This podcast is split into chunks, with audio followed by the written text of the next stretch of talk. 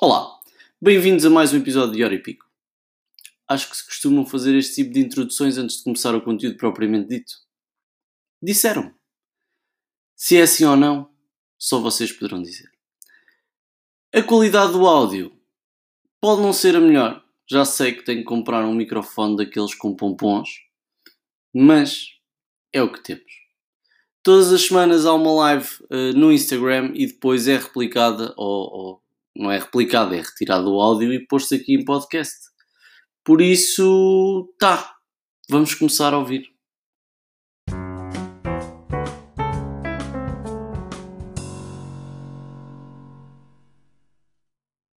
João, Alô? boa noite. Tudo bem? Boa noite, João. Consegues-me ouvir bem? Perfeitamente. E tu a mim? Também. Correto. Agora te- temos que ajustar aqui as câmaras, não é? É isso mesmo. Tá. Então, eh, antes de mais, quero agradecer-te pelo, eh, pela tua presença, por teres aceito o convite e, claramente, também a toda a gente que nos está a assistir. Já sabem que estas lives acontecem todas as quintas-feiras e o objetivo é único e exclusivamente eh, partilhar com quem nos está a ver algumas experiências e, e algum conhecimento para que possamos, de alguma forma, acrescentar algum valor e ajudar eh, as pessoas da, da- da nossa comunidade, ou das nossas comunidades, não é? Eh, por isso, quero agradecer-te mais uma vez eh, teres aceito o meu convite e estares aqui hoje para falarmos um bocadinho nesta hora e pico. Eu é que te agradeço, João. A sério. Muito... Antes de mais, até foi uma coincidência porque tínhamos pensado os dois exatamente o mesmo. Eu tinha pensado em convidar a ti e, entretanto, foi... sofri o convite de tua parte, do qual agradeço imenso. A sério. Já, já seguia o teu trabalho, começou no Clubhouse. Chegamos aqui hoje e agradeço mesmo o convite para que hoje possamos ter aqui uma live e, de certa forma, possamos dar conteúdo que possa ajudar alguém ou até mais do que uma pessoa que nos esteja hoje a assistir. É isso mesmo. Exato, nós conhecemos no Clubhouse, não é? Eh, eh, que agora, infelizmente, está um bocado. eh, eu não sei se tens igual se não, mas eu noto uma diferença muito grande daquilo que era quando, quando, quando entramos. Com menos frequência, bastante menos frequência. Sim, no início havia aquele FOMO, não é? Tínhamos que estar lá sempre Exato.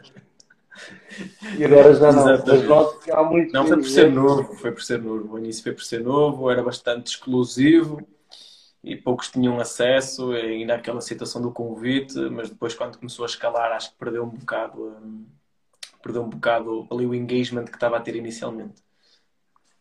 E já agora, qual é que é a tua opinião em relação a isso? Achas que é uma aplicação que, que- se vai manter, ou que vai manter alguma força, ou acabará por ser absorvida eh, por um Facebook, um Spotify? Eu vou dar um ponto de vista até mais como empresário. Eu acho que demorou a expandir para Android. Acho que foi isso. Lim ficou muito tempo na, na cadeia iOS. Era muito exclusivo. Eu sei que eu tinha imensa gente que queria aderir na altura, que me pedia convites.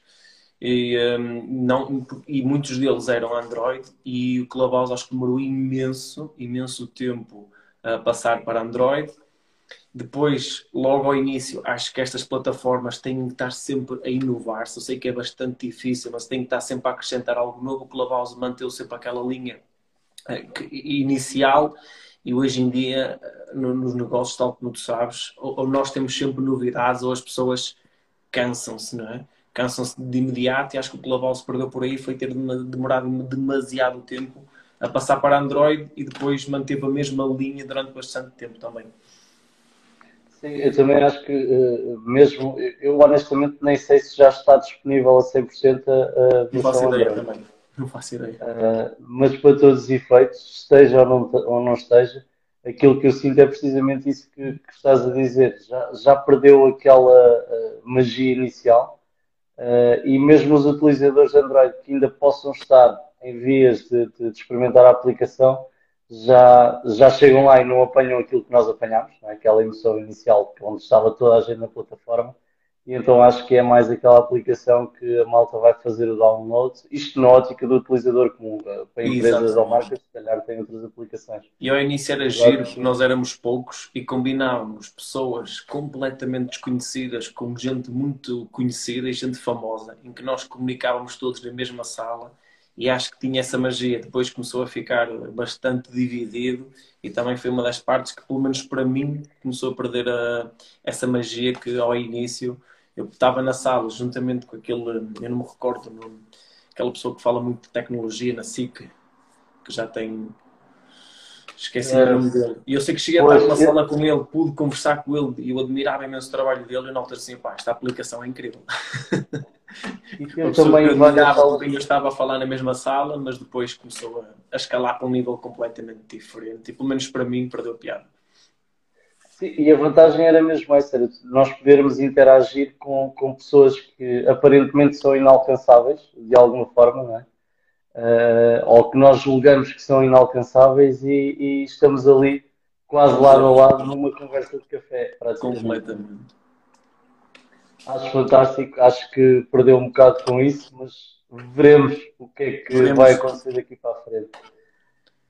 Um, se calhar, uh, então começamos com. Nós já sabem com que temos um, um pequeno storyboard. Não quer dizer que tenhamos que seguir isto à risca, não é suposto ser uma entrevista, até porque eu não sou entrevistador profissional e nem tenho competências para isso. Mas, mas pronto, temos este, este guia uh, ao longo da nossa conversa e se calhar começávamos precisamente por uma breve apresentação tua. Quem é que é o Hugo enquanto pessoa, enquanto profissional?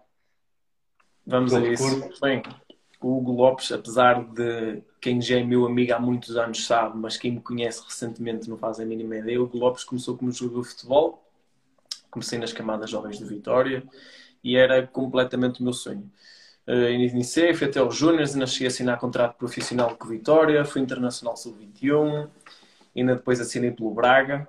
Para quem é cá do Norte, é assim uma mudança um bocado estranha, mas foi isso mesmo que aconteceu. Assinei pelo Braga, depois estive em clubes como o Beira-Mar, como o Frio Mundo, como o Varzinho, onde adorei, adorei jogar. Cheguei a estar no Rápido Bucareste e aos 25 anos deixei o futebol é verdade, aos 25 anos deixei o futebol. Como eu costumo dizer, o Natal no futebol era em abril, aquilo era bastante difícil. Cheguei a estar 11 meses sem salário, mas na altura, quando, quando deixei o futebol, foi mesmo por perda de paixão. Foi mesmo por perda de paixão e peço a mim tudo aquilo que eu faço, eu tenho que amar aquilo que eu faço, eu tenho que ter paixão nas coisas que eu faço. E na altura que perdi a paixão pelo futebol, simplesmente uh, de, de, deixei, deixei de, de o fazer. Entretanto, e um pouco já na minha família, aquilo que se falava muito à mesa, que os meus pais sempre tiveram negócio próprio, que já vinha do meu avô, já vinha dos meus avós, eu decidi passar para o mundo de, de, empreendedor. Contudo, não fui trabalhar com os meus pais. Não fui porque isto é um bocado de caráter meu. Eu não acredito, eu acredito que nós devemos hum, ganhar, merecer aquilo que, que atingimos. E eu não me via a chegar a uma empresa que não tinha sido criada por mim a ter um patamar ou ter um cargo acima de outros que já lá estavam a fazer há muito mais tempo do que eu. Então eu decidi ir sozinho. Na altura escolhi Network Marketing, no qual a quem é jovem e quer iniciar neste mundo aconselho profundamente. Mudou o meu mindset por completo, mudou imenso a minha forma de ser, a minha forma de estar, as minhas rotinas. Aprendi mesmo muito, sofri imenso. O porta a porta é bastante difícil, sofri imenso. Foram cinco anos que me fez que me fez algo uh, inacreditável. O crescimento que eu tive a fazer network marketing, fiz apenas uma empresa foi inacreditável, ensinou-me mesmo, mesmo, mesmo muito. E depois uh, a minha paixão sempre foi ramo imobiliário, já desde pequeno, lembro quando ia para o Lagarto com os meus pais, nós muitas vezes íamos ver, eu sempre adorava ver, ver imóveis. E na altura nós tínhamos uma imobiliária para imóveis próprios e eu desafiei a minha mãe, a minha mãe na altura, a abrir uma imobiliária comigo, os meus pais têm uma empresa de distribuição alimentar e eu desafiei-os a abrir uma imobiliária, da mediação imobiliária a parte inicial não é, não é imobiliária que é hoje. Nós uh, percebemos onde é, que, onde é que iríamos caminhar, não tínhamos marca, não tínhamos marca sequer, abrimos um pequeno escritório em Guimarães, fomos desenvolvendo o nosso trabalho, fomos montando a nossa equipa, as coisas foram correndo bem. A altura que chega. Chega, pá, peço desculpa que a minha namorada está a ligar, ela deve ser esquecida que eu estou em direto. Mas se quiseres pausar, não, não, não, não, não, desse, de todo, de todo, de todo. E, e, na, e na altura, e na altura que eu um, que chega a pandemia, dando assim já um, um jump no, desde que abrimos a imobiliária, eu lembro que pedi, pedi à minha mãe para reunir com ela e disse-lhe acho que é a oportunidade certa para, para, para mudarmos. Eu vi que o ramo imobiliário, tal como a economia iria já agora, normalmente o mundo económico divide-se em 14 anos, são 4 de crise, 10 de crescimento, desde que bate na crise até lá acima. Eu percebi que nós iríamos estar a chegar a uma crise e que havia dois mundos. Iria existir novamente, tal como toda a gente sabe, iria existir o mercado mais baixo e o mercado premium. E eu, por, eh, por, pela minha própria personalidade, lembro de conversar com a minha mãe e disse: é a oportunidade de nós passarmos para o mercado premium, ok? É um mercado onde não há crise. Feliz ou infelizmente, havendo crise ou não, o mercado de luxo e as, e as pessoas que pertencem ao mercado de luxo são sempre essas pessoas que que, que, as empresas delas aumentam de faturação, que crescem cada vez mais, porque eles vão absorvendo os pequenos, é o que é, é assim que o nosso mundo, que o nosso mundo funciona. Assim, então, é uma oportunidade ideal para nós nos posicionarmos no mercado de luxo. A aceitação, admito que não foi a melhor. a minha mãe, na altura, achou, achou Hugo, nós estamos a entrar numa, pandemia, o mundo vai fechar e o que tu me estás a dizer é que queres investir. E eu, é isso mesmo, está na hora de nós investirmos. E ela, não, isto é hora de nós pouparmos e praticamente, não é passando isto para miúdos na conversa, fecharmos as bordas e segurarmos para o que é que vai ver. Disse, não, mãe, isto é, um, isto é um momento em que eu vou procurar uma empresa, vou montar uma nova estratégia de marketing, vamos dar um novo nome, vamos ter uma nova comunicação, vai ser uma marca diferente, vamos trabalhar o segmento de luxo, vamos arranjar um escritório na, na Foz do Porto e é lá que vamos estar lembro que reuni com o meu pai, que também é nosso sócio, e a minha, e a minha irmã, que também é nossa sócia.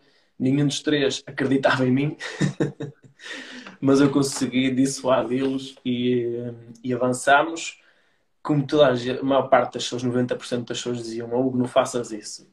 Estamos num momento de, de pandemia, não é o melhor momento para investir mas eu acredito que é nestes momentos em que nós nos devemos sobressair. Acho que é tal como Warren Buffett diz, não é? Be greedy when, when the others be fearful. E quando toda a gente estava com medo, aquilo que eu decidi foi mesmo investir. Procurei uma empresa, criámos uma estratégia comercial toda nova, novo nome, novo marketing, novas cores, novo posicionamento. Apontei para o mercado de luxo, fizemos um site completamente novo fomos fazer uma equipa completamente nova com membros que vieram da Christie's, da Sotheby's e, e entre outras empresas e eu tinha razão. Correu super bem. Correu super bem, estamos muito bem posicionados, ainda estamos obviamente a cimentar a marca, ainda tudo é muito novo, porque após a primeira pandemia veio a segunda fase agora de confinamento e claro que as coisas abrandam, mas nós, nós, e eu tinha razão naquilo que dizia, porque nós continuámos muito bem posicionados, continuámos a faturar muito bem, continuámos com imensa procura e tal como eu previa, este ramo, mais uma vez, felizmente não tem crise e as coisas têm corrido muito bem e agora tanto os meus pais e a minha irmã acreditam acreditam naquilo que eu dizia na altura e este era mesmo o momento certo para investirmos. Diz-me uma coisa, pegando, pegando, um bocado nisso, tu achas que uh, o facto, uh, porque o pensamento deles, de certa forma, não está errado, não é? Normalmente, e aquilo que nós temos vindo a assistir, uh, se olharmos para os nossos pais ou os nossos avós, não diretamente, mas essas gerações, muitas das vezes, um, ehm, nestas fases, o objetivo deles ou, ou, a missão deles era precisamente poupar para quando o mercado caísse, terem poder para investir e então. Uh, começarem a prosperar nesses tais 10 anos uh, que nós temos vindo a assistir, até para quem não, não, não está tanto dentro do, do mundo económico, uh, consegue perceber pelos factos históricos que é mais ou menos assim que funciona. É? Os 4 anos de, de, crise e os 10 de, de recuperação e de, de, época próspera antes de quebrarmos novamente. Tu achas que esse, uh, o pensamento deles, nesse sentido, tem a ver com uma questão geracional? Ou, um, ou tem a ver só com personalidade? Também, mas não só. Uh, obviamente que nós, uh, a nível geracional, é o que eu costumo dizer, o mundo hoje é muito mais rápido porque nós temos acesso à informação muito mais rápido, temos veículos e temos acessibilidades muito mais rápidas do que antigamente havia.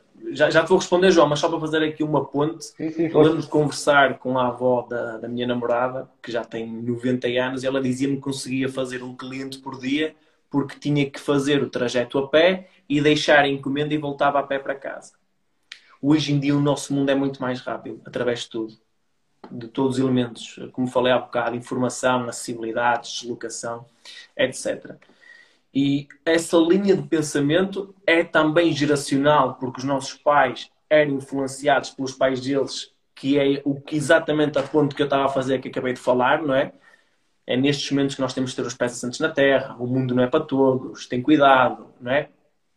Tudo isso que é uma questão de defensiva e que, para o nosso bem, Contudo, também acho que parte um bocado de personalidade, ok? Também parte um pouco de personalidade. Porque e eu pelo menos e, e tenho e há, e há, e há outros e, exemplos de pessoas das quais eu conheço que também é nestes momentos e podemos pegar mais uma vez no exemplo do Warren Buffett que tem idade se calhar para ser nosso pai ou até nosso avô e tem exatamente essa, essa mentalidade ele é agressivo quando os outros têm medo porque ele Eu deixei de ouvir. Não sei se foi dos meus fones.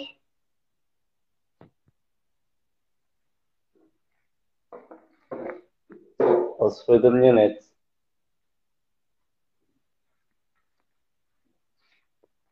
Vocês estão a ouvir? Ou fui eu que. que...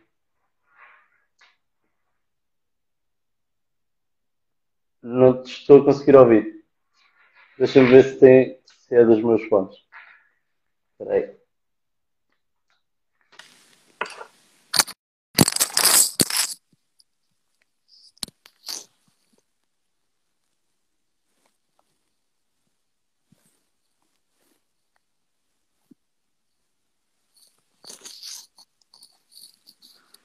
Estão a ouvir bem? Agora já cá estou, não já? Sim, já. Boa. Eu não sei se, pedi, se seria dos meus fones ou não. Uh, não, fui eu, fui eu, fui eu, João. Peço desculpa. Que... Sem podia, stress. É, não, podia, podia ser algo grave e eu tive mesmo que atender. Peço desculpa. Não tem mal, não tem mal. Não, estava a, e, e, estava a comentar. É, é, eu acho que é algo também da nossa personalidade e porque é a forma como nós fomos formatados, é as crenças dessas conversas que os nossos pais ouviam à mesa, da mesma forma que nos formataram a nós para outros campos, também os formataram, também os formataram a eles. Eu fiz há pouco um conteúdo sobre isso. É a nossa programação, é as nossas crenças, não é? Que geram a nossa linha de pensamento, é a nossa linha de pensamento que geram os nossos sentimentos. São os nossos sentimentos que geram as nossas ações e as nossas ações geram os nossos resultados, ok? E essa programação que vem, que vem de trás pode ser, é geracional, mas também é também, mas não só como eu respondi inicialmente. É, é, incrível esse ponto. Eh, e eu li um livro que certamente também eh, já deverás ter lido, que é eh, Os Segredos da Mente Milionária. Art Ecker, exatamente. Exatamente. E ali, a respeito do dinheiro, não é? E da, da, forma como gerimos o nosso dinheiro, mais a nível de mindset.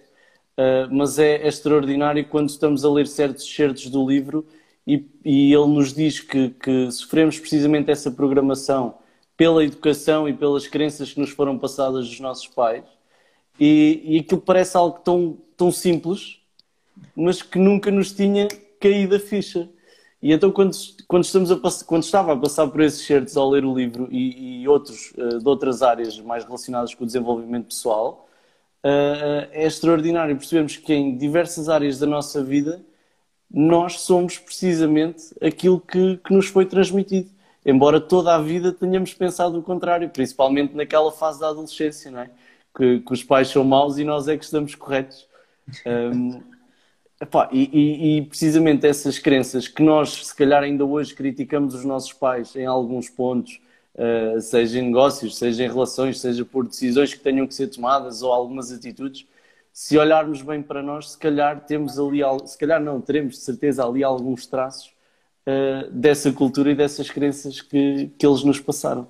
Completamente. Nós somos influenciados de várias maneiras. Uma é através dos, dos exemplos e da repetição, que é, por exemplo, este, as várias conversas que tínhamos à mesa à hora de jantar durante, durante 10, 15 anos. Depois é por figuras de autoridade, que podem ser professores ou pessoas que, que admiramos. E depois podem ser casos específicos. O momento, por exemplo, tu decidiste. Uh, por, vou dar um exemplo que é que muitas pessoas têm medo de falar em público. Porque muitas vezes na escola quiseram dar uma resposta, foram gozadas isto foi num período, por exemplo, dos 5 anos, e isto afeta as crianças de uma maneira enorme. Afeta porque o gozo que as leva a ter medo, e como tu sabes, isto, isto dá para rir, mas a morte é, é o segundo maior medo, uh, o primeiro é falar em público, não é? Sim. E, e, as pessoas têm este medo por causa desse gozo que lhes é incutido. E esta, mais ou menos, esta repetição do que estavas a falar, essa programação que depois finca em nós, é exatamente esse ponto que estávamos agora aqui a referir. Sim, e, e precisamente, uh, até, aliás, até quando, quando, quando já, já somos mais adultos, ou adolescentes adultos, um, esse tipo de, de, de, atitudes, ou melhor, esse tipo de. Estava a falhar a palavra, mas comportamentos, não é? Uh, de pessoas que se retraem um bocado mais, uh, nós conseguimos aperceber-nos em determinados elementos das turmas onde estudámos e do, dos meios que frequentámos, que na altura não avaliávamos, também não sabíamos, de certa forma, mas se agora pensarmos, olharmos para trás, eu lembro-me de, de, alguns elementos de, das turmas por onde passei, uh, em que consegues identificar precisamente que aquela pessoa teve algum ou alguns episódios uh, na infância uh, mais, mais, mais cedo, não é? Que, que podem ter influenciado um, esse tipo de comportamentos de isolamento, de certa forma, não é? E de, de medo. Um, e nós, as crianças, são, são espetaculares, são o nosso futuro, mas também conseguem ser muito cruéis. Uh, e, e, aí é que entra o papel dos, dos educadores, dos pais e da, das figuras de, de, autoridade, por assim dizer, não no, no sentido uh, mal da palavra, mas no sentido de ensinar, educar e, e ajudar a crescer. Um, e acho que cada vez mais uh, a infância, cada vez mais não sempre teve, mas cada vez mais temos consciência de que a infância é um ponto crucial para, para o nosso desenvolvimento enquanto pessoas e enquanto profissionais. Completamente. As, as nossas maior, as nossas crenças, a nossa programação, o maior percentual ela é desenvolvida até aos nossos 8 anos. Portanto, pegando no que tu acabaste de dizer, imagina a quantidade. Nós, eu, por exemplo, no meu caso, eu tenho 31 e a minha programação foi a maior parte dela foi desenvolvida em apenas 8 anos, é quando nós absorvemos mais. Ou seja, os meus medos, uh, sejam que, que, eu os tenho, muitos deles foram desenvolvidos nesse período. Ok? E, uh, e, e parte não só dos pais, mas também do nosso sistema escolar Acho que no sistema escolar falta uma, uma disciplina chamada linguagem não verbal e programação neurolinguística, que acho que faz uma falta tremenda. Eu sou um apologista e há pouco tempo tive um, do PSD pediram-me para dar uma palestra nos Jovens Empreendedores do Porto.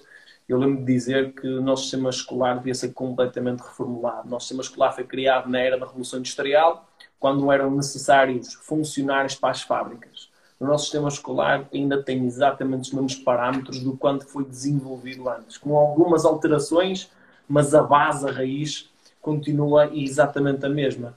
E eu acho que falta muita disciplina como linguagem não verbal, empatia, programação neurolinguística na, na nossa sociedade, porque é exatamente nessa idade que se devia aprender. Por exemplo, eu aprendi isto já com 25 e precisei de muitos anos para, para, para poder ter, começar a alterar certos comportamentos em mim, poder me voltar a reprogramar, quando poderia ter feito isso desde o início. Em parte não só dos pais, e temos que pensar que os, que os pais trabalham 8 horas por dia, 10 horas por dia e chegam a casa e ainda têm que ser figuras de autoridade e têm que ter ainda capacidade de ensinar, e isso é algo inacreditável. É algo inacreditável mas acho que devia começar por aqueles que estão lá para, que é o nosso sistema escolar e que são os nossos professores.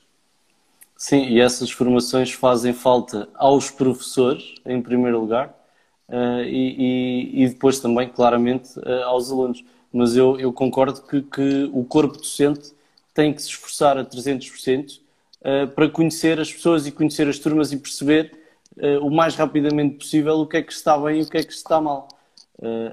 e por isso é que eu, enquanto também docente de, de, neste caso, técnicas de negociação e venda e aplicações informáticas, na, na Fitness Academy só dou estes dois módulos de, que são apenas 25 horas.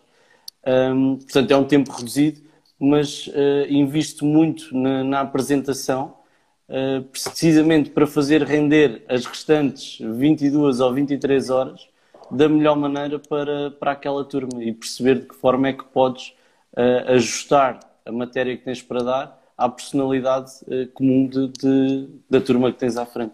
É? é o tailor-made. É o tailor-made, exatamente. Também já vamos falar. então, e, e diz-me, começaste aqui o teu percurso de, de, de empreendedorismo aos 25 anos, portanto, quando terminaste, quando, quando decidiste uh, abandonar o futebol. Foi um mês, uh, tive um mês de descanso. Paraste um mês e um mês. arrancaste. Como é que, uh, o que é que te deu o clique, para além da influência que já tinhas dos teus pais, não é? mas houve alguma coisa que, que, te tenha dado o clique e te tenha dito: olha, eu não quero trabalhar por conta de outrem, uh, quero ser empreendedor, seja no que for? Conscientemente, uh, aprovação. Inconscientemente, legado. Passo a explicar. Eu, inconscientemente, eu dizia que fazia aquilo que fazia porque ia mostrar se os meus pais conseguiram, se há quem consegue, eu também consigo se eles conseguiram em 1992 montar a empresa que conseguiram sem nada, eu também tenho de conseguir, porque eu tenho exatamente, aliás, eu tenho mais armas que eles tinham, logo eu tenho de conseguir fazer exatamente o mesmo. Eu nunca vou poder ser alguém de, nunca vou conseguir ser um grande empresário se não, se não começar por baixo. Eu acredito muito nisso. Eu acredito que tempos fáceis, eh, tempos, tempos difíceis fazem homens a sério e tempos fáceis fazem miúdos. E eu acreditava muito que eu tinha que passar pelo difícil, tinha que comer o pão que o diabo amassou, como se costuma dizer, se algum dia queria conseguir ter sucesso de realização e ser um bom empresário. E isso não podia passar por começar. Atenção, não quero dizer que trabalhar na empresa do, dos, vossos, dos vossos pais, quem nos está a ouvir, é mau. Tenho amigos que o fazem, têm um sucesso inacreditável, as empresas dos pais explodiram imenso que, desde que eles começaram lá a trabalhar aquilo que eu, Hugo Lopes, acredito é que nós, para conseguir atingir o que eles atingiram, temos que passar também pelo difícil e não apenas já começar na parte fácil, não é? Porque passar uma empresa que fatura de 2 milhões para 3 não é igual a faturar de 0 para 1 um milhão. Exatamente. Não tem nada a ver uma coisa com a outra. E ora, acabou de entrar uma pessoa do qual eu, eu estava a falar, que trabalha, trabalha numa grande empresa com, com, o pai, e desde que ele entrou, a empresa revolucionou-se por completo, tem um sucesso inacreditável. Aquilo que eu estava a dizer é que eu acredito que teria que começar por baixo para poder merecer e estar lá em cima. E então, na altura, aquilo que me deu o clique foi: eu queria mostrar que conseguia, queria mostrar aos meus amigos que conseguia, queria mostrar à minha família que conseguia, mas uh, o meu verdadeiro motivo era legado. Era legado. Era o orgulho que eu queria sentir das, da forma como as pessoas olhar, olhariam para mim se eu conseguisse. E então eu muitas vezes era das nove da manhã às três da manhã, era sem descansar, era completamente headline, tanto que deixei aquela empresa porque cansei dela. já não conseguia mais fazer aquela apresentação, já estava mesmo, mesmo cansado mas na altura foi isso, foi por um, o meu verdadeiro porquê, era o legado que eu queria deixar, era o orgulho que eu queria ver naqueles que eu considero, naqueles que eu, que eu, que eu, que eu amo, que olhassem para mim e dissessem, pá, ele começou por baixo, ele conseguiu. Na altura foi, foi isso. E vou só fazer aqui um parênteses, porque acho que não disse isso no início, mas quem nos está a ver, se quiser ir colocando perguntas, normalmente são no fim, mas eu percebo que nem toda a gente possa ficar até ao fim. Por isso, se quiserem ir colocando perguntas, podem ir colocando e nós vamos respondendo. Um, Hugo, então, e, e, durante esse percurso, do início e até agora, não é? Porque altos e baixos há sempre, não, não é só no início. O pessoal vendo muito a, a ponta do iceberg, já estamos todos bem num, num patamar fantástico, mas depois esquecem-se por trás, há muitas outras dores de cabeça que, que têm que ser suportadas.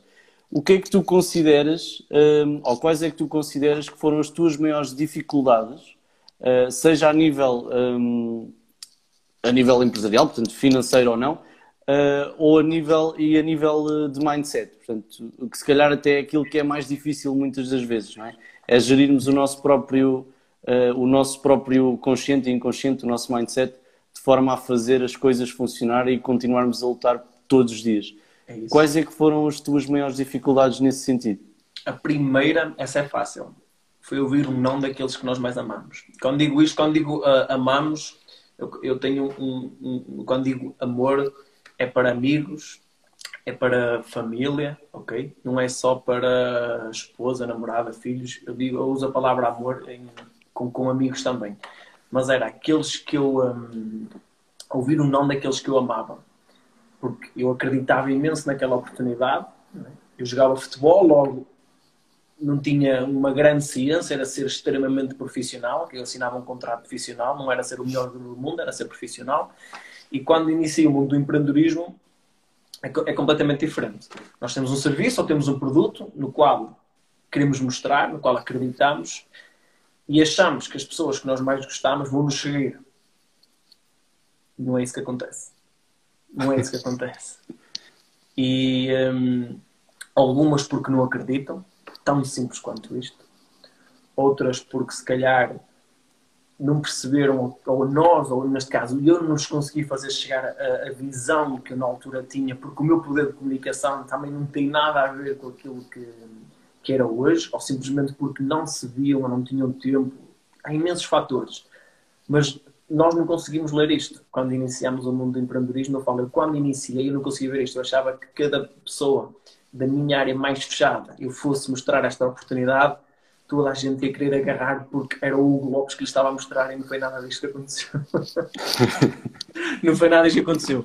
Então, eu estar preparado, eu não estava nada preparado para ouvir o primeiro não. Eu lembro que fiquei muito, muito mal porque eu achava que as pessoas não gostavam era de mim.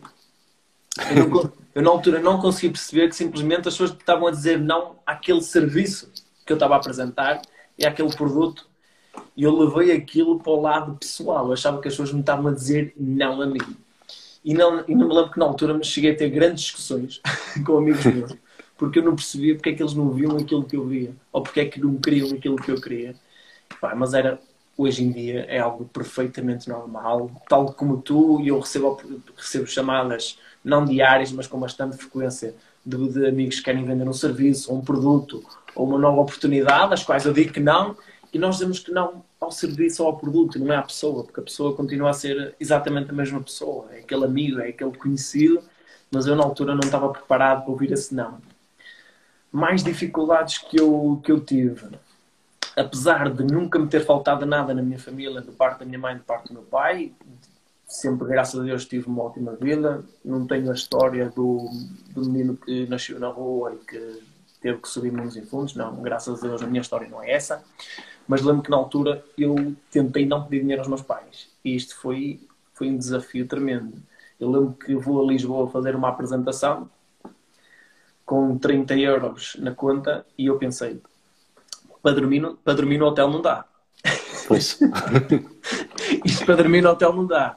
Eu na altura também não tinha a rede de amigos que tenho hoje. Então a única solução foi dormir no carro. A apresentação era às 9 da manhã do dia a seguir e eu dormi no carro eh, não, era às 10 da manhã do dia a seguir. Fui ao Vasco da Gama, entrei, lavei os dentes e fui para a apresentação outra vez, exatamente bem vestido como estava, e exatamente no dia anterior. Aquele banho à espanhola, não é? é se o meu pai e minha mãe me estão a ver, eles acham que estão a ouvir esta história pela primeira vez.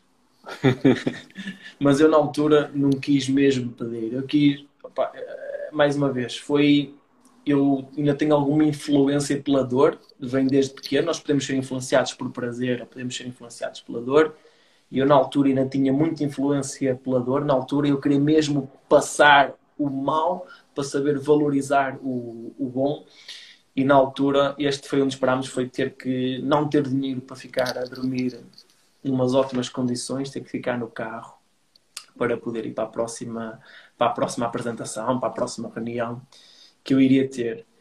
Outros, outros, outras dificuldades que encontrei foi a gestão. Ok, o meu pai está a dizer estou tramado. e um, outra foi a gestão, a gestão financeira. Não tinha a mínima noção de gestão financeira. mínima, a mínima noção. Uh, o que ganhava, gastava e não conseguia perceber o que é que estava a acontecer, para onde é que ia o dinheiro, não tinha a mínima noção financeira. Ou seja, eu entrei no mundo dos negócios simplesmente de qualquer maneira e fui aprendendo à pancada. Fui aprendendo à pancada, mas contudo, eu sou aquele que olha e diz: Eu sou mais forte porque isto me aconteceu. Porque se isto não aconteceu a alguém, eu considero-me que eu sou mais forte porque já passei por isso. Tenho um ensinamento e tenho uma história e tenho algo que já me aconteceu a mim que não aconteceu a outra pessoa. Então eu considero mais forte. Eu não me vitimizo por isto acontecer. Acho que é bem, é bem notório na forma como eu conto isto. Mas simplesmente, muito pelo contrário, eu sinto muito mais forte por isto me ter acontecido. E eu acho, olha, o teu pai, estavas a falar em amor há bocado, está o teu pai a mandar aí um grande abraço e um, e um âmbito para ti. para ti, para mim não. um, eu acho, acho muito interessante essa parte de, de a forma como, como encaras isso, porque epá, eu, eu falo por mim também, nunca tive grandes dificuldades, felizmente. Uh, acho que nisso somos, somos bastante privilegiados. Um, não quer dizer que nos tenha colocado logo à frente da corrida, mas se calhar já começámos um bocadinho à frente de, de, de outras pessoas, garantidamente.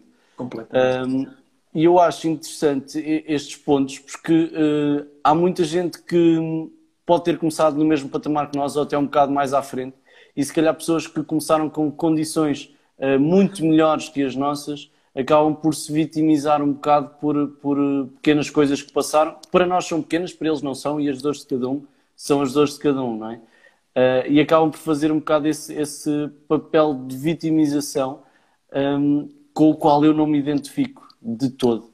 Um, porque. Significa que tiveram uma figura paterna bastante defensiva. A sério. É, é, é mesmo verdade. A sério? Que, os, é, que os defendia em qualquer. Todos nós somos muito defendidos pelos nossos pais. Atenção. Fala em comportamento excessivo paternal.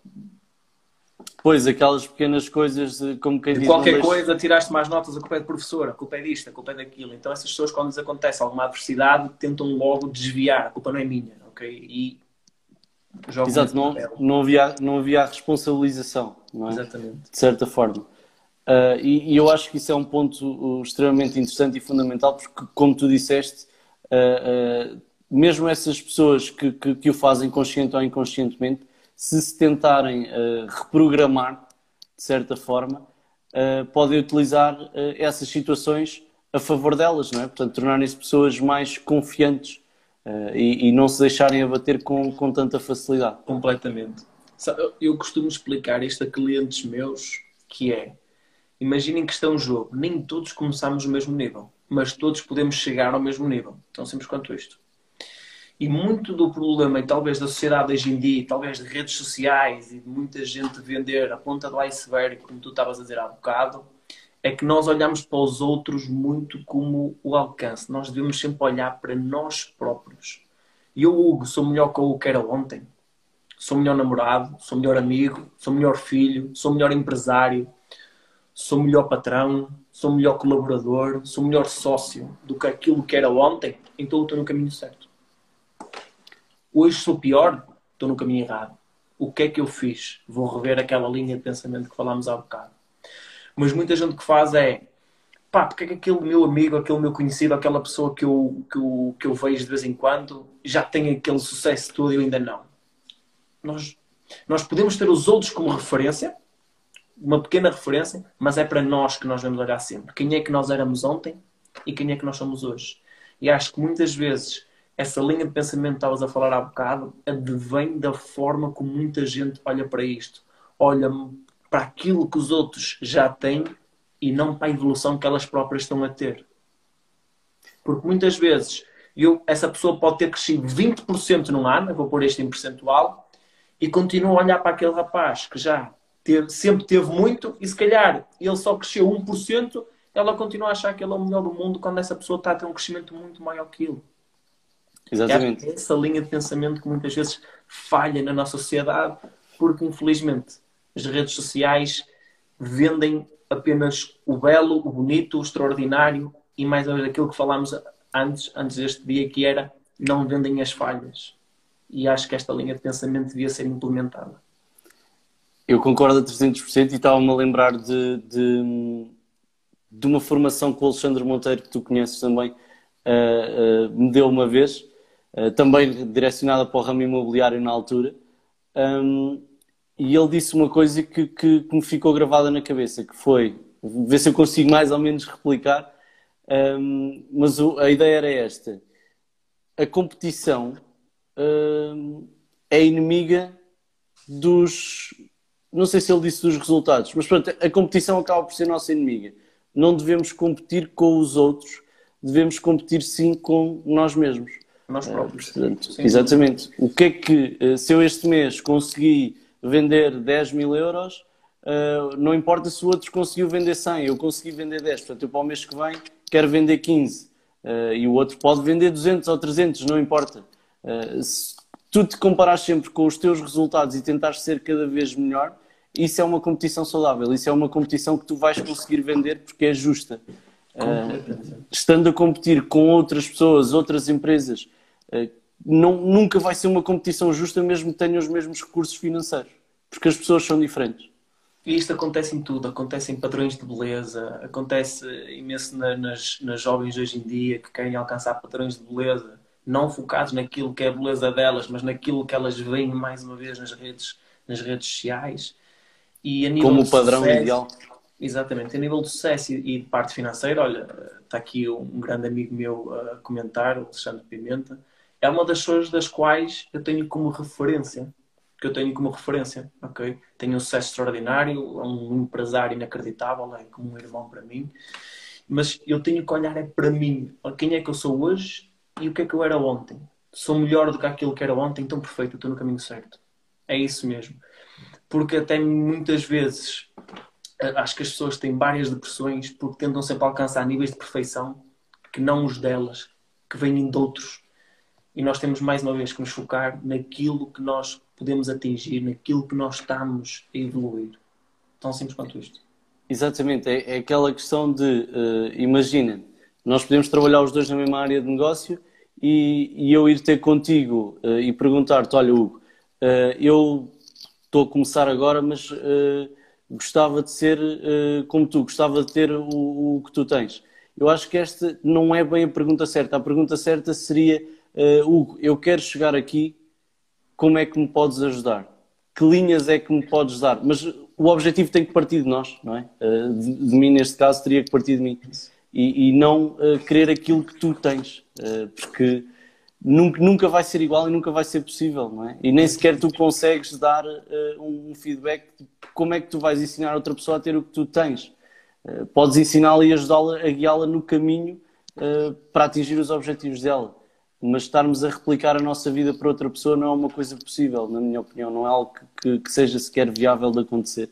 Eu aconselho às pessoas que nos estão a ouvir a ver um discurso de Matthew McConaughey nos Oscars, que ele recebe um Oscar, isto já deve ter uns 6, 5, 6 anos, em que ele diz que o meu herói é o meu eu daqui a 10 anos. Vejam porque vale a pena. Vai fazer todo sentido aquilo que eu acabei de dizer até agora. Então, olha, e hum, passando aqui um bocado a, a Davos, não é? Portanto, foi a primeira área de negócio que, que, que eu conheci da tua parte quando, quando estivemos na primeira sala na, na Clubhouse. Um, depois deste percurso na, no, no Network Marketing, uh, decidiste então, como disseste há bocado, uh, avançar com uh, uma imobiliária. Ainda, ainda tive uma marca de calçado pelo caminho. A sério? ainda tive uma marca de calçado. Eu ainda trabalhei também no mundo notivago, em discotecas como relações públicas e depois aí sim, claro que foram percursos mais pequenos, coisas com muito menos uh, impacto que aquelas que estamos aqui a falar, mas ainda tive também para, para que as pessoas fiquem a conhecer. Já passei em vários campos, já passei em vários campos antes de chegar ao imobiliário. São aquelas pequenas experiências, não é? Que nós muitas vezes nem contamos quando nem contamos. Incríveis. São percursos curtos mas de certa forma muito intensos. Acho que nós podemos tirar eh, ilações e aprendizagens de tudo que nos acontece, de tudo. Eu aplico coisas hoje que aprendi no calçado, como negociar.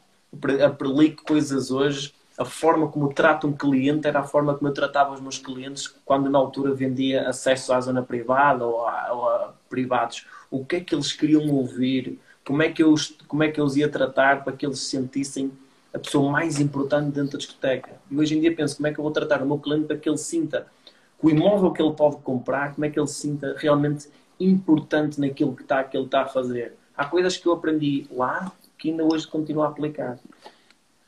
Há um livro muito interessante, hum, eu não me recordo do autor, nunca me recordo do nome do autor, mas ele, o livro chama Still Like an Artist, portanto, Roubo como um artista.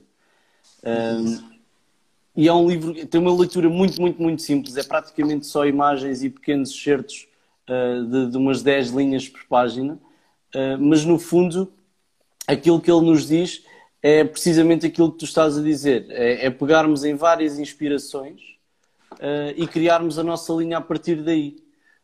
Ou seja, eu não vou, não, não nos vamos cingir ao, ao copiar, claro, não é? Porque isso não, não funciona. Está aqui a Cátia Monteiro a dizer Austin Mellon. Austin, é Austin, eu não sei se é Mellon. Mas Austin é, está-me a soar alguma coisa.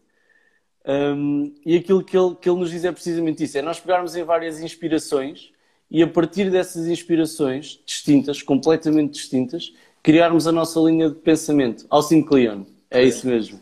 Foi, foi o tradutor. Foi, foi o, o, corretor, exatamente.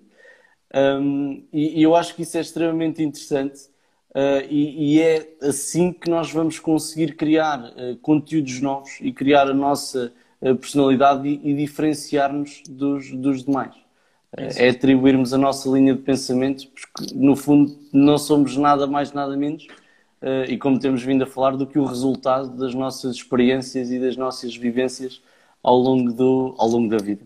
Não é? Faça a redundância. Completamente, completamente. Mas sobre a Davos? Sobre a Davos. Depois do percurso do calçado, então, é que surgiu uh, a questão da imobiliária, que, que, como já tinhas referido anteriormente, também era um negócio que, que já uma área de negócio que já estava presente na tua família? Sim, nós, nós sempre fomos, nós tínhamos alguns imóveis próprios e, e na altura estávamos a começar a fazer alguns investimentos e eu fiz o desafio de passarmos para a área da mediação. Entre algumas batalhas, naquilo que a minha mãe acreditava, que foi a minha mãe que seguiu este projeto comigo, naquilo que eu acreditava, ela acredita no modelo de mais rotatividade, eu acreditava no modelo de mais tailor-made, como, como, já te dei a, a, conhecer, e começámos com o modelo de rotatividade, correu muito bem, só que depois há muitas empresas na, nessa área que fazem um trabalho extraordinário, como a Era, como a Zoom, como a, a Remax, que têm resultados incríveis. Tomara eu um dia ter o sucesso deles, contudo não era onde eu me via. Mais uma vez, eu não consigo fazer aquilo que não gosto, naquilo que não sinto paixão. E apesar de eu estar na área que eu queria, não tinha o posicionamento nem a segmentação que eu, que eu acredito, na qual eu acredito que sou talhado. E então, quando, quando decidi criar a Davos Co., eu quis criar algo único. E então comecei por perceber e que faltavam muitas imobiliárias o modelo 360, que era o quê? criar um ecossistema de tal forma em que eu conseguisse mapear qualquer comportamento do cliente em qualquer desafio que lhe fosse apresentado. Então, na Davos Co, nós temos uma empresa que é a nossa sócia, que é a Horizon Building Inc., que é uma empresa de, de construção que está a ter um sucesso inacreditável no, no Porto. Porquê? Porque eu acreditava que muitas vezes nós não só vendemos um imóvel, mas podemos vender um imóvel que necessita de reabilitação. E quando nós damos a nossa palavra por uma entidade externa, temos que ter muito bem atenção porque é que estamos a dar a palavra. E eu dar a palavra por uma empresa de reabilitação que pudesse falhar, fazer um mau trabalho, a pessoa podia culpá-la, mas quem referenciou foi a David, ou neste caso, foi o Hugo. E então eu quis ter uma empresa comigo que me pudesse manter a minha palavra, em que eu soubesse que quando a referencio, aquilo que vai ser entregue é de qualidade porque aí a minha opinião vai ser também de qualidade. A seguir fizemos uma parceria incrível também com a empresa Edição Limitada, que é uma empresa de decoração de interiores. Mais uma vez começámos a aumentar o nosso range, o nosso grau 360, podermos entregar o projeto decorado, mobilado, ou seja, fazíamos a reestruturação, como podíamos também, como vamos fazer agora na Rábida, temos lá, uh, vamos fazer duas moradias para o valor de 4 milhões e meio, são juntas, e que vão ser construídas pela Horizon, mediadas pela Davos e decoradas pela empresa Edição Limitada. Ou seja, para mim foi, foi ótimo ter fechado isto, que era exatamente aquilo que eu tinha sonhado já no ano, uh, já no ano de 2020 e depois fizemos parceria com o Porto Concierge para poder ter a parte de alojamento local. Ou seja, fomos dotando a nossa empresa de parcerias de forma a que o cliente, quando chega a nós, quando chega a nós, nós possamos, seja qual for o desafio que ele nos apresente, parte de 3D, parte de arquitetura, através do professor Dr. Fernando Brandão, que é o nosso arquiteto, que é no Porto é extremamente conhecido, seja decoração, seja de reabilitação, seja alguém que quer fazer uma casa desde o zero a um prédio, nós pudéssemos, no mínimo, orçamentar, mostrar aquilo que podemos fazer. E foi aí, e a DABS surge nesse modelo. Boa noite, amor. e a DABS surge nesse, nesse, nesse modelo que foi, seja qual for o desafio, nós podemos resolver. E com um porquê muito grande, que era o meu porquê de quando eu comecei o empreendedorismo, que era o orgulho que eu quero que os nossos clientes tenham em ser nossos clientes. Em que possam dizer, desde que entrei na Davos, seja qual for o desafio que me foi apresentado, eles estavam lá. E isso completa-me de uma forma inacreditável. E, e, depois há aqui uh, esse ponto, portanto, isso é o porquê de teres o serviço tailor-made, não é? Como é que ele funciona e o porquê de, de, de ser tailor-made, que está ligado ao legado. Uh, e depois há aqui uma questão muito importante que, que, tu falaste, que é a questão da palavra, a questão da confiança. Uh, nós podemos, e aqui passando um bocado também para, para a questão das marcas, nós podemos ter uma marca extraordinária, mas se o produto ou o serviço não corresponder, uh, a coisa não vai funcionar, não é? Porque os clientes ficam satisfeitos com o primeiro impacto, mas não ficam satisfeitos com o resultado final. e o contrário também não funciona, porque se tiveres um serviço espetacular e não conseguires colocá-lo cá fora, não conseguires que ele saia da garagem, uh, é, é, também se torna muito difícil. Embora seja mais possível desta forma um, ehm, teres os clientes satisfeitos e leais, não é? Portanto, será mais fácil, não sei qual é, é a tua opinião, mas penso que será mais fácil tendo um bom serviço ou um bom produto e uma marca uh, não tão forte, não tens tanto alcance, mas o pouco que tens uh, um, é fiel, de certa forma. Agora não consegues é escalar, nem consegues tirar uh, as coisas. Tem que, tirar... Tem, tem, tem, que haver um, um meio termo. Mas eu acho que se queremos estar a longo prazo no mercado, a nossa credibilidade é maior do que, do, do que a escala que nós podemos atingir. Acho que nós querer escalar rápido não é algo que é difícil, ok? Contudo, a minha questão é quanto tempo é que eu fico no mercado dessa maneira? Consigo vender ao pai e vender ao filho? Exatamente. Essa é a minha questão, que é se o meu serviço for muito de rotatividade e não for específico, de preocupação, de perceber exatamente como é que comunico aquele cliente, o que é que ele pretende, não escalo tão rápido.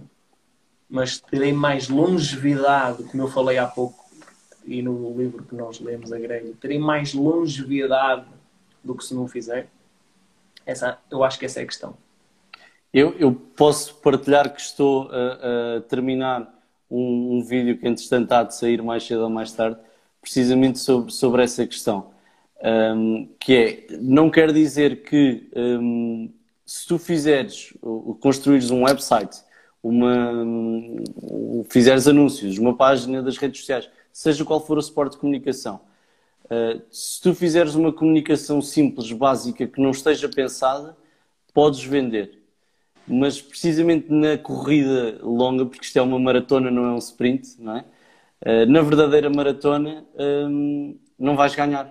Porque as outras uh, empresas, os outros negócios que apostaram na marca, seja pessoal ou corporativa, que também já vamos falar, um, vão acabar por ganhar a corrida a longo prazo porque criam precisamente o conceito de comunidade. É? É Tem ali um conjunto de, de pessoas que acabam por, de certa forma, e eu também, eh, dando aqui a insight, que é algo que vou falar eh, mais à frente, mas uh, poupando de certa forma às empresas algum dinheiro em publicidade paga, em anúncios pagos, de certa forma, não é?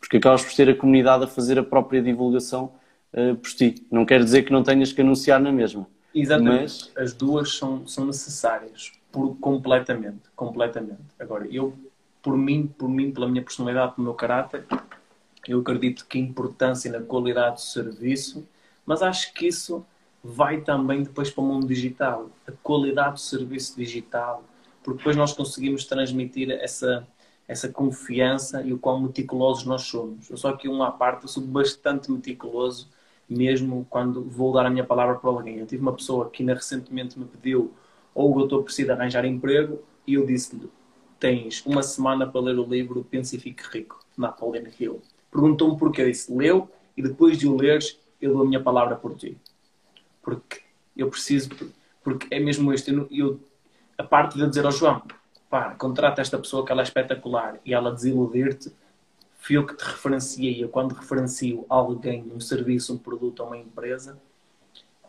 ou uma pessoa, tenho que ter a certeza daquilo que eu estou a fazer e passo isso para os meus negócios e para as minhas empresas, como para os meus investimentos. Eu tenho que ter a certeza daquilo que estou a entregar ou daquilo onde vou investir. Sim, porque é a nossa cara, é a nossa palavra que, que vai à frente, não é? É o longo prazo. Minha cara vai cá estar muitos anos, as empresas não sabemos, é isso mesmo. E tu acreditas que o conceito tailor-made, eu, eu sei a resposta, uh, ou presumo que sei a resposta, uh, mas o conceito tailor-made tem de estar presente em todas as áreas, uh, as áreas em que tu trabalhas, atenção. Uh, não, não tem que estar presente em todas as áreas de negócio, presumo. Eu acredito que é aquilo que nós decidimos e aquilo onde nós nos enquadramos. Mais uma vez, a Remax, a Era, a Zomo, vou falar do ramo imobiliário, que é o ramo onde eu estou mais inserido, e depois até posso falar também um pouco do coaching, porque também há coaches que dão palestras para salas enormes. São modelos que funcionam, que têm um sucesso inacreditável, ok? E eu, Hugo Lopes, é que acredito em coisas diferentes. É isso. Eu, quando falo disto do que o serviço tailor-made, é aquilo que eu, Hugo Lopes, acredito. Eu acredito que vender um imóvel de 2 milhões tem que ser um serviço personalizado. Mas também acredito que quando vejo, vendo um imóvel de meio milhão ou 300 mil euros, o percentual de esforço para o cliente é exatamente o mesmo. Uma pessoa que compra um imóvel de 300 mil euros a nível percentual para a taxa de esforço dela, é exatamente o mesmo daquele que compra 2 milhões. A elasticidade da linha de pensamento, do investimento que ela está a fazer é exatamente o mesmo nos dois. E então eu acredito que o serviço também deve ser devidamente personalizado, porque para aquela pessoa ela está a fazer o maior investimento da vida dela e nós temos esse peso nas mãos. Nós representamos os próximos 20 anos, se calhar, onde ela vai ter filhos, onde ela vai ter os melhores momentos da vida dela e nós, e nós carregamos esse peso. Mesmo quando estamos a investir, ou alguém que procura-nos pelo investimento, nós temos que pensar o que Esta pessoa poupou e está a fazer um investimento. Não podemos entregar qualquer coisa. Aquilo que lhe estamos a entregar tem que ser um bom investimento. Porque senão ela não tem rentabilidade e todos os anos que ela poupou foram deitados por água abaixo por um simples motivo, porque nós somos gananciosos. Exatamente, porque aí parte muito também do, do da questão do, do vendedor ou do comercial. É? Uh, e, e, mesmo nas grandes cadeias, eh, pegando aqui também ainda no conceito de tailor-made, mesmo nas grandes cadeias como a Remax ou uma Era ou, ou uma Zoom, uh, Zoom Zom, um, o, o, tipo de serviço, um, apesar de ser algo mais rotativo, como, como disseste, uh, o tipo de serviço ou o serviço personalizado pode passar muito por dar formação personalizada às equipas comerciais. Claro, é. claro.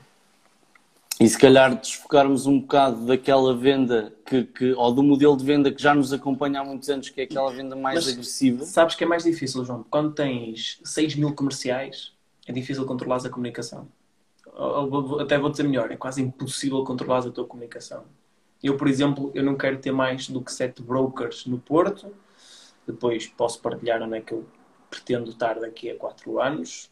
Mas não pretendo porque vai ao encontro do mesmo, quero controlar a comunicação, quero saber que aquilo que aquele broker está a fazer é os valores da empresa, é o nosso porquê, ele comunica o nosso propósito. Quando tens 3 ou 4 mil, é muito difícil controlar isso, é quase impossível controlar isso, percebes? mais uma vez, não há modelos perfeitos, é o que cada um acredita, são modelos de um sucesso enormíssimo. Aquilo que eu acredito é que o serviço tailor-made, para mim, faz muito mais sentido. Se calhar nunca terei uma faturação como têm essas grandes empresas, mas mais uma vez eu só consigo fazer aquilo que eu gosto e aquilo que eu acredito. Exatamente, dá-te dá aquilo que te dá realização, não é? aquilo que te deixa uh, uh, realizado a nível pessoal e profissional. E pegando aqui também na questão das marcas e do um bocado também no tailor-made de certa forma, que é uh, marca pessoal ou marca corporativa. Nós falámos disso antes de, de, da live e tu apresentaste uma perspectiva com a qual eu concordo uh, a 100% ou a 1000% uh, e gostava que partilhasses um bocado uh, esse, esse, feedback que, que me deste, essa, dessa pequena conversa que tivemos, um, pronto, com, com a malta que nos está a ouvir. Bem, o João na altura questionou-me sobre a questão da marca, estávamos a falar um pouco sobre a marca, e eu disse ao João que, na minha opinião, podemos trabalhar o marketing de várias empresas, de várias marcas, mas há um marketing, o mais fundamental é a nossa própria marca, a nossa marca pessoal porque hoje a Davos Co existe, hoje uh, outras empresas com outros nomes uh, existem e amanhã essas empresas podem não existir, mas há uma pessoa que fica sempre cá, que somos nós. E então a nossa própria marca é o nosso caráter, é a nossa clareza, é o nosso propósito, é a nossa palavra, é o respeito que nós temos, é a nossa empatia. E esses valores são os valores que depois nós levamos para a empresa, que hoje pode ser imobiliário, como amanhã eu posso gostar de construção ou de criptomoeda, ou de distribuição alimentar, ou de mercados em segunda mão. E a minha marca vai continuar a ser eu, porque as pessoas depois vão falar com o Hugo, porque a Daves já não existe e não é os valores da Daves que contam. E acho então que a nossa marca pessoal é definitivamente muito mais importante que a nossa marca corporativa. E eu vou, vou pegar aqui num, num, num dos pontos que, que, que, tu falaste, em relação a, precisamente à questão do, de estarmos presentes em várias áreas de negócio, que é uma coisa que tu fazes e é uma coisa que tu gostas, não é? Uh, e nós sempre fomos incutidos uh, a ter, e, e, isso está presente também em livros como O Pai Rico, Pai Pobre, não é? Que, que apresenta na perfeição a diferença entre duas, dois tipos de pensamento diferentes, uh, completamente distintos, não é? nós sempre fomos incutidos a ter uma profissão, ou mesmo que tenhamos sido incentivados a ser empreendedores, em termos foco numa única área de negócio.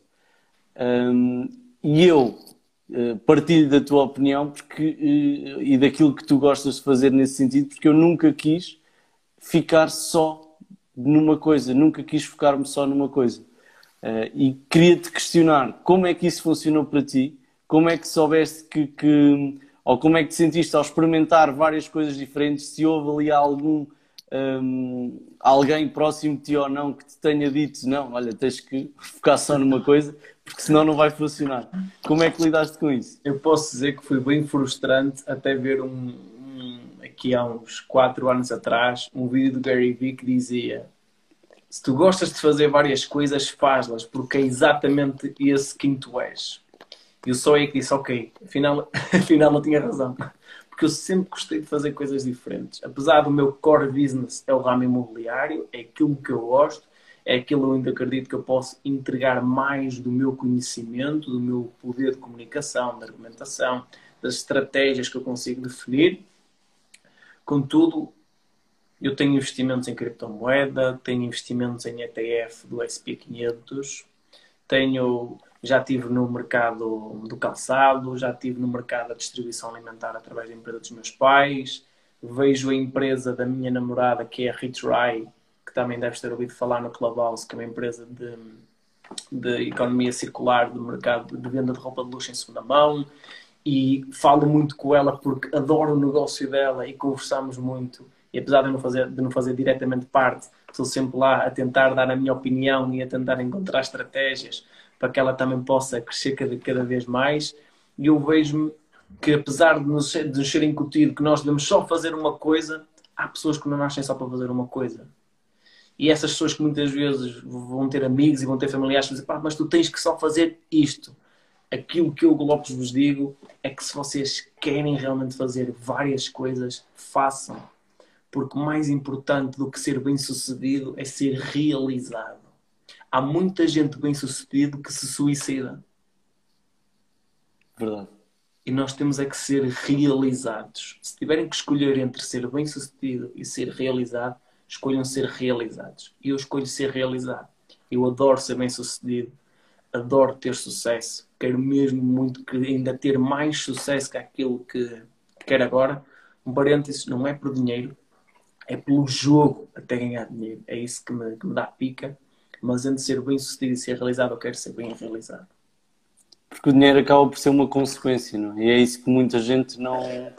As pessoas olham para o dinheiro como um destino final, João. E eu costumo dizer: pá, o dinheiro pode comprar uma ida ao médico, mas não te compra saúde compra-te um ao restaurante, mas não te compra apetite. Pode comprar uma casa, mas não te compra um lar. Pode comprar um anel para uma miúda, mas não compra o amor dela. Exatamente. E o dinheiro pode comprar muita coisa. Mas o dinheiro nunca pode ser o teu destino final. Porque o dinheiro é ilimitado. E nós temos que ter um, um objetivo, temos que ter um destino final. E o dinheiro é meramente um veículo para o propósito que nós queremos atingir. Exatamente. E, e, pegando aqui também só num, num ponto que, que, que, falaste antes, a questão do, do diversificar, por vezes eh, eu acho que pode, ou melhor, pode nos ser incutido isso e pode ser mais frustrante também numa fase inicial, ehm, quando nos estamos a começar a destacar, não é? A destacar, digo, no nosso círculo, ehm, porque também falhamos mais, não é? Uh, se, se, testas mais negócios, é normal que vais falhar mais. Uh, mas depois há sempre aquele, aqueles altos e baixos, não é? De, de, a nível de mindset, não falando aqui na questão financeira, mas claramente também acontece. Mas a nível de mindset, nós não estamos sempre de lá em cima e não estamos sempre motivadíssimos para, para trabalhar. Há dias que, que, que quebramos, obviamente. Temos e, que criar um gatilho. Quanto mais eu falho, mais preparado eu estou. Exatamente. E, e, e a questão de, de, estarmos em várias áreas é frustrante, de certa forma, quando falhamos mais vezes do que o, a pessoa comum, de certa forma, não é?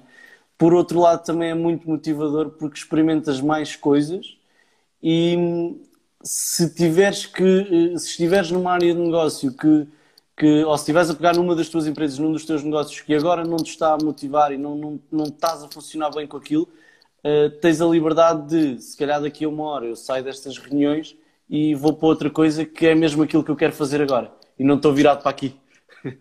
e então acho que isso é, é e, e foi uma das coisas que me motivou a, a, a começar a minha carreira enquanto empreendedor. Uh, foi precisamente essa diversidade uh, e foi precisamente os nãos que fui ouvindo uh, durante o meu percurso que era tens de focar só nisto, não podes fazer todo, tudo ao mesmo tempo, tens de focar só numa coisa e por isso é que optei por trabalhar com marcas, porque juntei aqui o útil ao agradável, não é? Consigo fazer uh, ou trabalhar no mesmo ramo de negócio, o meu objetivo é praticamente uh, sempre o mesmo, entre aspas, não é? Que é melhorar o negócio de alguém, mas tenho a liberdade de trabalhar com muitos negócios diferentes. Uh, o que me permite também fazer uma das coisas que eu adoro, que é aprender. e aprendermos sempre um bocadinho mais com, com os negócios com que trabalhamos. Completamente. Sabes que mantermos-nos sempre lá em cima é algo que não é natural, é algo que nós temos mesmo de trabalhar e de puxar por nós próprios. Há muita gente que oh, eu vejo muitas pessoas, eu lembro que tenho clientes e tenho alunos que me dizem Paulo, como é que aquela pessoa, como é que tu consegues estar sempre em cima? Porque eu ainda lembro coisa ao, ao telefone com uma cliente assim, eu sempre ligo o que está sempre incrível. O que é que faz? E eu disse, é uma decisão. Eu, eu posso decidir estar mal ou estar incrível. E eu decido estar sempre incrível. Contudo, não é isto, fora de bastidores, isto é algo que nós temos de trabalhar. Como é que nós nos puxamos sempre para cima? Como é que nós, mesmo apesar da falha, que gatilhos é que temos de criar mentais para conseguirmos pensar, ok, falhei, mas quanto mais, quanto mais eu falho, mais forte eu estou, mais preparado eu estou. Ou seja, se acabei de falhar, neste momento eu sou uma pessoa mais forte do que aquilo que, que eu era. E isto é algo que tem que se trabalhar. E acho que muitas vezes as pessoas permitem-se entrar em pequenos estados de negatividade. E eu acredito muito no algo que diz: tudo aquilo em que tu te focas expande-se. E da mesma forma que nós, quando vemos, como eu falei num vídeo já, quando vemos alguém grávido, uh, começamos a ver em todo lado, quando nós queremos começar a ver problemas, acreditem a quem nos está a ver, vamos começar a ver problemas em todo lado, mesmo onde eles não existem. E eu olho para isto mesmo, para, para, para a nossa forma, quando nós falhamos e quando nós estamos mais em baixo. Se eu continuar a olhar para, ir, para o meu estado de espírito em baixo, aquilo que eu vou ver é cada vez mais fundo. Então eu procuro logo forma de me puxar para cima, logo forma de me motivar, ou através da leitura, ou através de um áudio, ou através de um, de um discurso qualquer que eu vejo, ou através de uma música que me inspire, ou através de uma visualização, através de um vision board, ou através de uma visualização, às vezes, de, um, diálogo, tento logo puxar-me para cima para me ter, tentar-me sempre manter em alta performance. Até porque a motivação, ao contrário daquilo que, que, que nós pensamos de uma forma muito natural, não é? Que é Uh, epá, eu agora não me apetece fazer isto, estou sem motivação, deixa-me esperar um bocadinho para ver se, se ela vem. E não vem, porque a motivação advém da ação, não é? Uh, que são precisamente essas estratégias de, de, de sair, de, de, fazer alguma coisa que nos ajude a, a, a sair do, do, do, poço, de certa forma, não é? Uh, tem que haver sempre uma ação. eu posso não estar motivado para trabalhar hoje, mas se eu ficar em casa sem fazer nadinha, amanhã também não vou estar motivado. Agora, se eu for trabalhar, se eu começar a ler, se eu começar a interagir, eh, já, aí sim já é meio caminho andado para se calhar passado uma hora ou duas, o teu mindset está completamente diferente e já estás a rolar num dia que se calhar pode tornar-se mais extraordinário do que aquilo que, que tu imaginavas.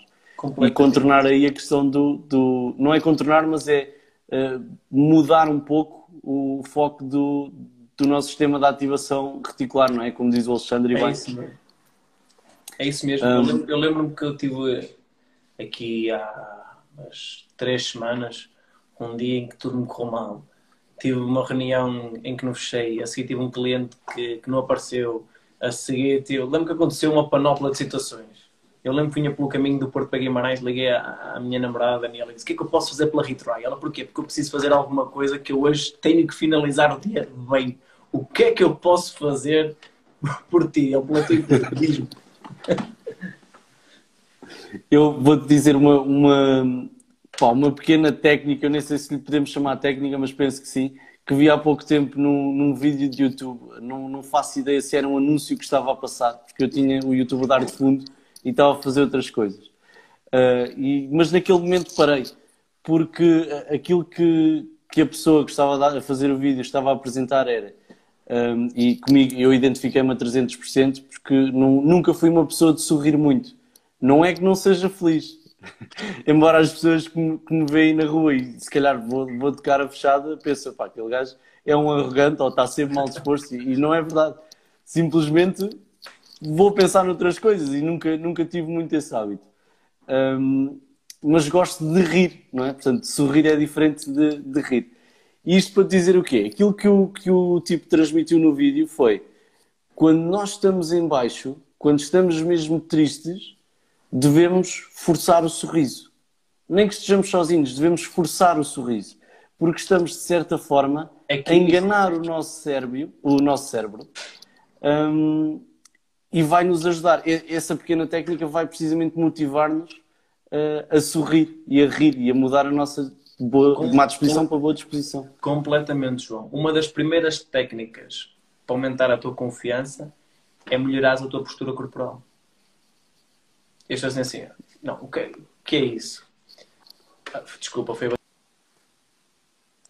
bateria. Sim. Uma das técnicas que trabalhadas para que, muita, para que as pessoas comecem a aumentar a sua confiança é a forma como elas se sentam, como elas caminham e como elas têm a posição do seu queixo e a posição aberta do peito e das suas posturas, dos membros para fora, da forma como se sentam. A, essa, essa, a nossa postura corporal desenvolve químicos serotonina, etc, etc. A forma, essa parte do sorrir que tu falas vai criar uma combustão química no teu corpo que te liberta essas, faz essas combustões químicas que diz ao teu, ao teu sistema o quê? ele está mais confiante, ele está mais feliz. E isso que tu viste é completamente verdade.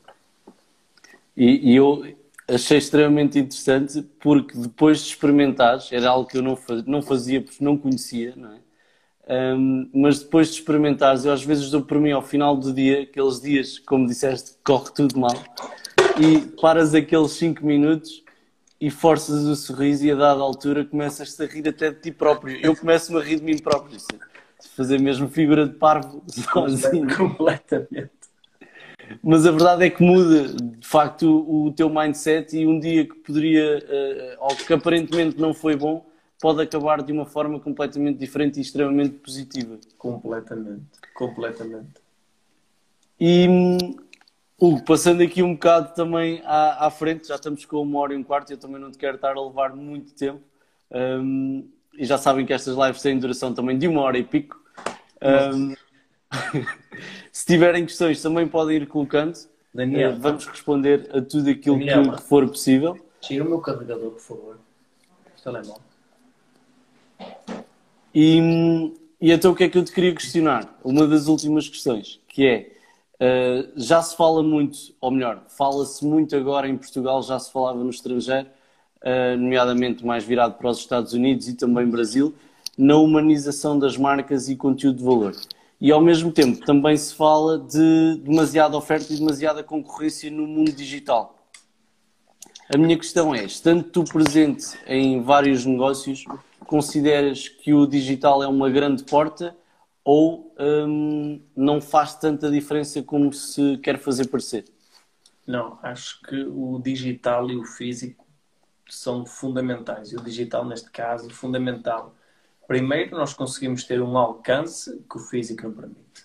Um alcance nacional, então, ou seja, um alcance global, em que se tu tiveres uma equipa física, não consegue ter um alcance que o digital não, não consegue ter depois permite-nos uma qualificação também enorme. Nós, através de Google Ads, Facebook Ads, nós conseguimos quase querer ir buscar as pessoas que ganham X, que fazem aquelas viagens, que têm aquele percurso ou que trabalham naquela área. Uma vez vi uma estratégia de alguém que quis abordar a Nespresso e o que ela fez em Google Ads e Facebook Ads foi meter o código postal da Nespresso e bombardeou toda a gente que lá trabalhava simplesmente com a, com a publicidade da, da, empre, da, da empresa aquele, naquela empresa. Ou seja, isto no nível físico não é possível, não é? Depois permite-nos ter um follow-up subliminar muito bonito através de email marketing, através de outras estratégias em que tu consegues ir dizendo às pessoas: Ei, eu estou aqui, sem realmente dizer às pessoas: Ei, eu, eu estou aqui. aqui. Através do, do, do, digital, por exemplo, tu consegues criar uma autoridade, mais uma vez subliminar, que não é-te permitido muitas vezes no físico. No físico parte pela tua credibilidade, pela tua palavra, por vários motivos que falámos aqui já nesta hora e pico, e que no, no, tu, no, tu no marketing consegues criar uma autoridade à tua marca que não te é possível, por exemplo, no, no mundo físico. Até tens desde o do, do, dos CRMs que te permitem ter uma gestão inacreditável da, da tua equipa, dar-te lembretes de, com periodicidade sobre que cliente é que deves ligar, as preferências do cliente. Pá. Nós mentalmente esquecemos ou se decidimos apontar, eh, esquecemos de muita coisa, não é? E o digital permite-nos melhorar imenso essa nossa capacidade. Contudo, acho que são mundos interdependentes, porque acho que a equipa de marketing digital é necessário feedback. Oi? Deixa, deixa-te ouvir. Peço desculpa. Fora. Não tem mal. Estavas a dizer à equipa de marketing digital? É. A equipa de marketing digital é necessário feedback também da equipa física, não é? Porque eles, para melhorar cada vez mais e para conseguirem converter cada vez, cada vez melhor, é necessário saber o que é que se está a passar com os clientes, com o mundo físico, o que é que eles querem mais, que melhores campanhas é que nós estamos a fazer. Então acho que estas duas equipas acabam por ser interdependentes. O bom funcionamento de uma também depende muito da outra. Mas pronto, acho que o mundo digital completamente vai revolucionar os mercados. Acho que as pessoas hoje em dia, apesar de acharem que isto está já com um crescimento enorme, acho que nós ainda estamos no começo do mundo digital, na minha opinião. Acho que em Portugal, então, as empresas ainda não começaram a, a, a usar metade do que o mundo digital no, nos permite e vem agora aí o mundo da blockchain, onde as pessoas vão ver que, que, que, o que dá para fazer é infinitamente maior que aquilo que nós fazemos hoje, hoje em dia e graças a Deus que temos um mundo digital, porque pelo menos eu falo por mim, permite-me ter uma performance corporativa e pessoal do qual eu apenas no mundo físico não poderia ter. Sim, basta pensarmos no, no na, na, audiência que interage connosco e, e na quantidade de relações uh, que se criam e pessoas que se conhecem em oportunidades, como nós estamos aqui a falar, e, e se não fosse o digital, uh, provavelmente ou não nos conheceríamos ou uh, se nos conhecêssemos cruzar-nos íamos cruzar-nos íamos cruz, cruzávamos num, num, outro contexto, mas a probabilidade era muito menor, não é? E, e, e a proximidade, ou melhor, a, facilidade com que faríamos uh, uma live destas para tentar ajudar pessoas que nos estão a ver iria ser muito mais uh, claro. muito mais complicada, não é? Porque claro. isto funcionaria sem o digital, funcionaria num auditório uh, e com cartazes fixados na rua na esperança que as pessoas viessem comprar os bilhetes. Certo podes, forma, é? podes mensurar o teu investimento de uma forma que fisicamente é muito mais difícil, por exemplo, e com um investimento se calhar menor consegues ter um alcance muito maior. Eu apenas dou um exemplo tu no online consegues disparar uma, um, uma newsletter de follow-up para mil clientes num dia, se calhar numa hora. Se tentares fazer isto por telefone, vais precisar de várias semanas. Sem dúvida nenhuma. Na esperança que, que todos atendam, não é? Exato. Olha, Hugo, e hum, diz-me, chegando aqui à reta final, quais é que são os teus objetivos futuros uh, enquanto empreendedor, uh, enquanto uh, CEO da Davos, de uma forma geral ou específica, como quiseres transmitir, quais é que são os teus próximos passos? Ora bem, primeiro, eu, para mim é rápido dar respostas porque eu tenho isto muito bem cimentado. Já agora, porque já estamos a terminar, sabemos exatamente quem somos e qual é o nosso propósito, dá-nos uma clareza enorme e quando so sofremos estas questões é bem fácil respondermos. Primeiro, cimentar a Davos no Porto como a empresa número um do segmento premium e o segmento de luxo, ok? Depois, abrir a Davos Lisboa. Estive, estive em Lisboa este fim de semana. Tive uma oportunidade já para começar, contudo, ainda sinto que não é o momento. Prevejo estar em Lisboa daqui a quatro anos. Não prevejo, vou estar em Lisboa daqui a quatro anos. Contudo, sinto que ainda tenho que cimentar primeiro a minha posição no, no Porto e daqui a quatro anos, sim, estarei em Lisboa. Uh, depois tem a área de coaching, no qual o meu objetivo, mais uma vez, é simplesmente ajudar especificamente caso a caso e continuar a trazer alta performance uh, aos meus clientes e aos, meu, e aos meus alunos e a nível profissional é, é isto, a nível pessoal tenho outros, mas a nível profissional, que é isso que falámos aqui hoje, são esses. São simples, vão ser duros, mas vão ser alcançados. Sem dúvida que sim. E hum, se pudesses deixar uma mensagem, isto agora é aquelas tipo três dicas para terem sucesso e ficarem milionários em sete dias. Não é tanto por aí, mas uh, certamente... não, não, não, é, não é este, não é, não é, não é, não é neste direto. Não é neste direto. certamente virá um dia, pá, e quando vier, quando alguém nos vier com essa solução, teremos todo o gosto em partilhar seremos, seremos nós os alunos né, nesse caso. Exatamente. Uh, mas pronto, a minha questão se calhar vai de encontrar aquilo que, que a Daniela está a questionar, que é um, que está, está a pedir, que é deixa uma dica um, ou uma mensagem que tu, que tu achas que possa atribuir algum valor ou dar alguma motivação a quem nos está a ver uh, para começar o seu negócio ou para uh, impulsionar aquele que já tem ou até a título pessoal para se tornar uma pessoa, uma melhor versão da pessoa que já é. Okay. Primeiro é imaginem que a vossa vida é a vossa autobiografia, escrevam-na de forma épica tem essa frase para mim, ok? Essa é o primeiro. Vou dizer aqui várias coisas. Essa será a primeira. Depois, ser empreendedor é bonito, é, é, inacreditável, mas é bem mais duro do que simplesmente ser funcionário. Ok? para dormir, há muitas vezes, há dias que é difícil. Acreditem em nós, em mim e no João, há dias que é difícil. Contudo, vale a pena. Vale mesmo a pena e a viagem é bem mais bonita, bem mais desafiante. Mensagem que eu vos posso dar: quando quiserem fazer algo, há muita gente que gosta de perguntar a alguém. Essa pessoa não tem a vossa visão. Não perguntem. Porque vocês vão estar a comprar a decisão de outra pessoa sobre uma visão vossa. Pensem nisto.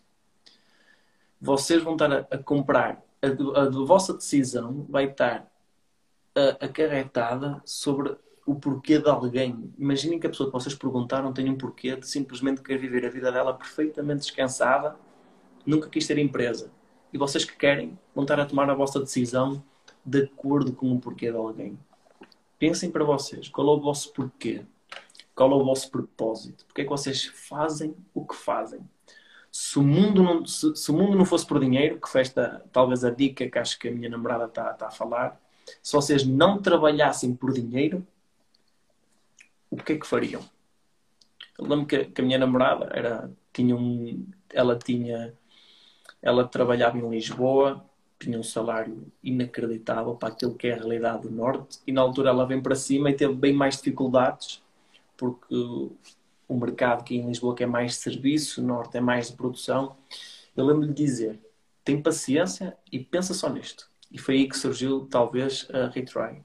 Se o mundo não houvesse dinheiro nenhum, se nós trabalhássemos apenas troca por troca, de certeza que nós fazíamos apenas aquilo que gostávamos.